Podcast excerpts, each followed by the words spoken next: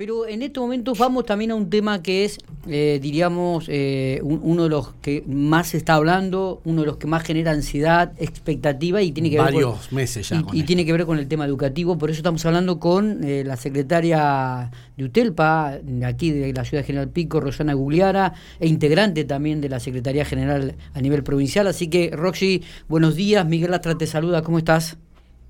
Bien, buen día Miguel, ¿cómo están ustedes? Bueno, muy bien. Este, gracias por atendernos, Roxana. ¿eh? Cada vez que siempre tratamos de, hablar o de evacuar dudas, siempre están disponibles para, para atendernos. Bueno, ayer este, estábamos viendo este protocolo, cuadernillo Volver a la Escuela, que ha llegado, que ha emitido el gobierno de la provincia de forma conjunta con los gremios porque está consensuado, está hecho en forma conjunta, si no me equivoco, ¿no? Y habla sobre el tema de la presencialidad de los niños y las niñas este, en los colegios. Sí, exactamente. Eh, nosotros venimos trabajando desde hace varios años en la COMISET, que es la Comisión Mixta de Salud y Seguridad en el Trabajo, sí. y que precisamente es un espacio de discusión y de acuerdos respecto de lo que es infraestructura escolar y eh, cuestiones de salud de los docentes, de las docentes. Bueno, todo el año pasado se trabajó en protocolos respecto de la pandemia y también se ha acordado y se ha consensuado este protocolo de vuelta a la presencialidad, que ya fue escrito el año pasado y que se ha modificado de acuerdo a la normativa vigente las resoluciones del Consejo Federal de este año. Hay, hay algunos puntos que traté de, remarcar en, él, ¿no? Eh, la cantidad de alumnos en el aula no va a poder exceder a los 14, a las 14 personas. Esto está ya determinado. El protocolo habla de la cantidad de metros cuadrados que hay que ocupar porque hay que mantener una distancia de un metro y medio en, la, en las burbujas que se van a armar con cantidad de estudiantes. Pero cuando habla sobre... El espacio, del espacio del aula. En algunos será 14, en otros será menos, no puede exceder de una gran una cantidad, no, podemos tener 30 No, no, no, por eso dice que no alumnos en un aula, no pudiendo exceder Claro, no pudiendo exceder la cantidad de 14 personas por agrupamiento.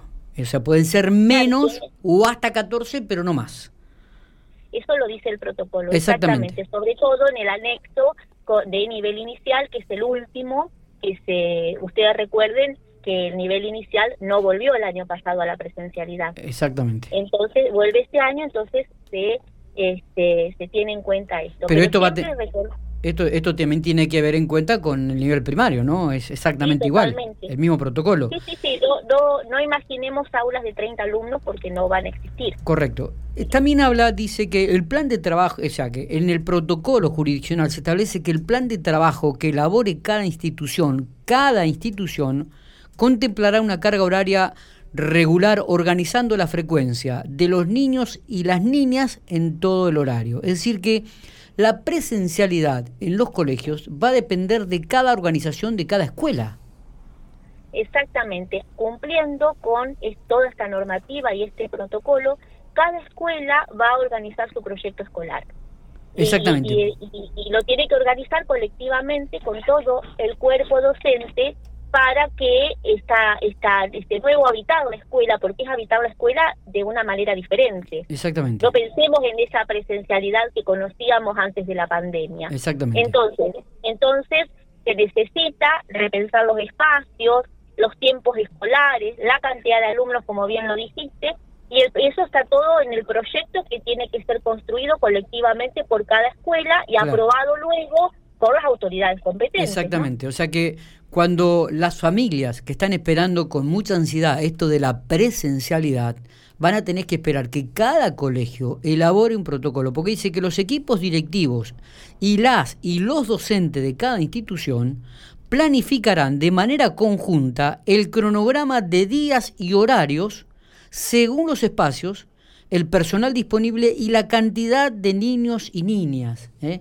Esto está muy claro en el protocolo que ayer este, nos, nos enviabas y, y, que, bueno, me, me, traté de subrayar estos puntos porque me parece muy importante aclararlo, que la presencialidad, el diagrama, los horarios y, y, la cantidad de niños y niñas que van a estar en los colegios depende de cada una de las instituciones y la organización de cada uno de los equipos directivos y los docentes.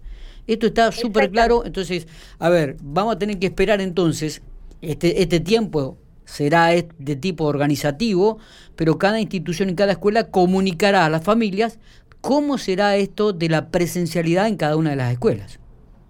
Totalmente, Miguel ha sido muy claro en, en, cómo lo explicaste, porque así tal cual lo dice el protocolo.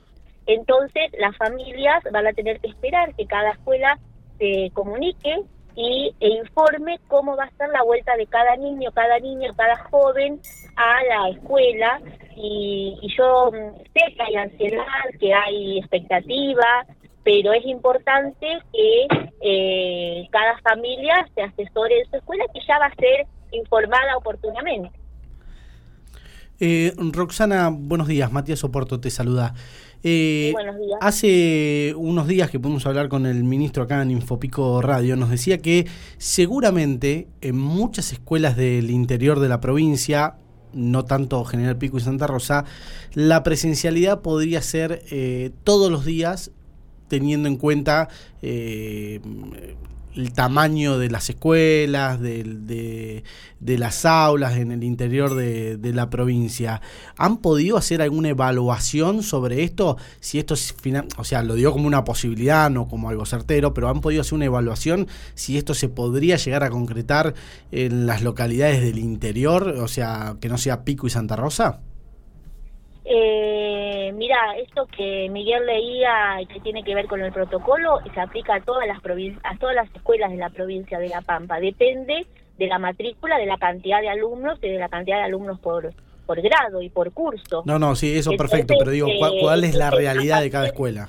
En ese bueno, precisamente el contexto y la realidad de cada escuela es diferente. Las escuelas que son más pequeñas y que tienen menos matrícula podrán organizarse de una manera diferente a las escuelas más grandes que tienen mucha más cantidad de alumnos y alumnas y tienen que redefinir tiempos y espacios de acuerdo a esa matrícula. O sea, cada escuela es diferente y tiene un contexto y tiene particularidades. Por eso, esto que planteábamos hace un ratito de que es tan importante que en la letra del protocolo esté escrito que cada escuela, sus docentes y directivos piense en el proyecto escolar. Está bien, está bien. ¿Cuánto, tiene, ¿Cuánto tiempo tienen para presentar este proyecto? Están trabajando y durante la primera semana de, de marzo hay todo un trabajo institucional de formación y de, y de construcción para, para terminar de definir estos proyectos y se está, las escuelas están todas abiertas y están pensando juntos eh, estas alternativas de vuelta a la presencialidad, siempre respetando el protocolo marco, la normativa nacional, los acuerdos paritarios nacionales y también los acuerdos que nosotros tenemos a nivel de la provincia. Sí, digo, también, eh, eh, a ver, urge la, la posibilidad de que se informe también, Roxana, lo más rápido posible, como para que también las familias se organicen este, en relación a lo que va a ser el inicio de clase o el inicio del ciclo lectivo este, a partir del 8 de marzo, ¿no?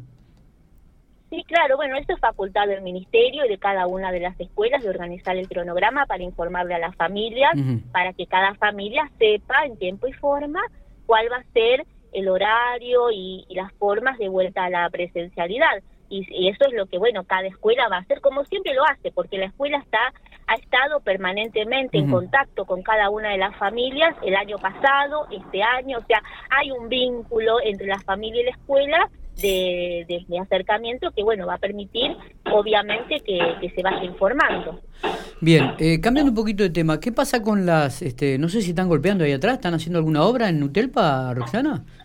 Y si estamos en obra, todavía no entré se escucha el Porque se escuchaba el... Estamos, estamos ¿Qué están haciendo? estamos ampliando las oficinas y haciendo un salón, más beneficios para afiliados y afiliadas, para que tengamos más espacio para, para trabajar. ¿Hubo, ¿Hubo algunas críticas con respecto al manejo de UTELPA eh, en, en, este último tiempo de, de otras agrupaciones educativas o de, o de docentes no afiliados, Roxana? No te escuché, perdón. Digo que hubo algunas críticas eh, con respecto al manejo de UTELPA por algunos docentes no afiliados y otros docentes que se han comenzado a agrupar diciendo que han sido bastante tibios en relación al, al manejo que han tenido o a las conversaciones que han tenido con el gobierno provincial. Mira, nosotros como sindicato siempre trabajamos dentro de nuestros órganos democráticos de representatividad, el cuerpo de delegados, las asambleas de delegados, las eh, reuniones de secretarios generales, los congresos, que bueno, dada la pandemia y por normativa nacional no hemos podido hacer eh, eh, reuniones presenciales, pero sí tenemos el vínculo y estamos siempre en contacto permanente con nuestros delegados. Ayer hicimos una asamblea de la seccional General Pico con más de 45 compañeros y compañeras presentes vía Zoom, por supuesto. Estamos en contacto permanentemente, estamos repartiendo agendas y yendo a todas las escuelas, dejando las agendas que, que siempre este, entregamos a cada uno de los afiliados y afiliadas, escuchamos, hemos estado trabajando y seguimos haciéndolo muy fuertemente acompañando las designaciones virtuales también este año.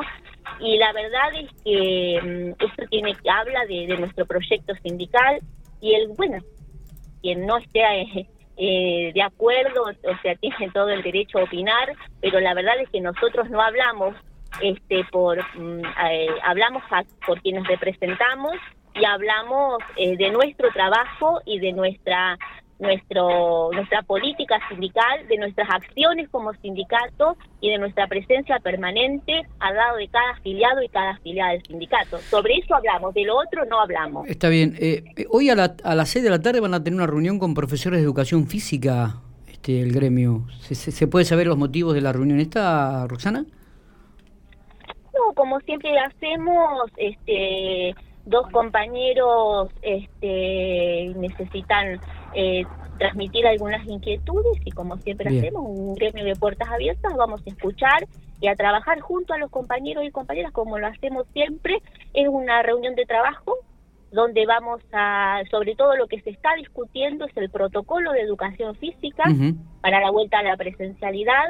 Todavía está en discusión, está en la mesa de la Comiset, y nosotros, ese es un tema que ellos querían plantear para aportar sus ideas y sus inquietudes y obviamente como sindicato escuchamos y llevamos a la Comiset la preocupación de estos docentes y sus inquietudes y la participación. Así que mm, eh, respetando el protocolo, porque nosotros no podemos hacer reuniones masivas, eh, vamos a encontrarnos con dos compañeros para, para escuchar hoy a la tarde. Pero en realidad es una mesa de trabajo como lo venimos haciendo, donde lo que se está conversando es el protocolo que todavía no está en vigencia. Eh, Roxana, ¿cuál va a ser el pedido de UTELPA este, en las próximas paritarias? ¿Cuándo se vuelven a reunir? Este jueves eh, tenemos la, eh, la, paritaria eh, y allí vamos a... Los temas, bueno, el tema central es el tema salarial. Sí, obvio. ¿Cuál va a ser el pedido en este, en este tema? No, nosotros vamos a ir a, empezar a, conversar al respecto.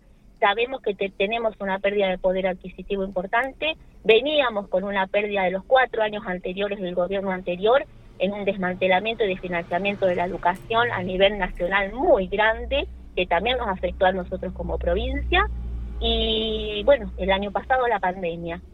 Eh, con la paritaria provincial abierta siempre, nunca se cerró, una de las pocas provincias que hasta en el gobierno de Macri tuvo la paritaria provincial abierta, cuando el macrismo cerró nuestra paritaria nacional, y en ese sentido defendemos el ámbito paritario, tenemos la paritaria nacional abierta, se está discutiendo la misma el FONID, el Fondo Compensador, y nosotros nos vamos a sentar a discutir, tenemos que hablar de la pérdida del poder adquisitivo, tenemos que eh, sentarnos a discutir estas variables con el gobierno provincial y lo vamos a hacer como lo hacemos siempre.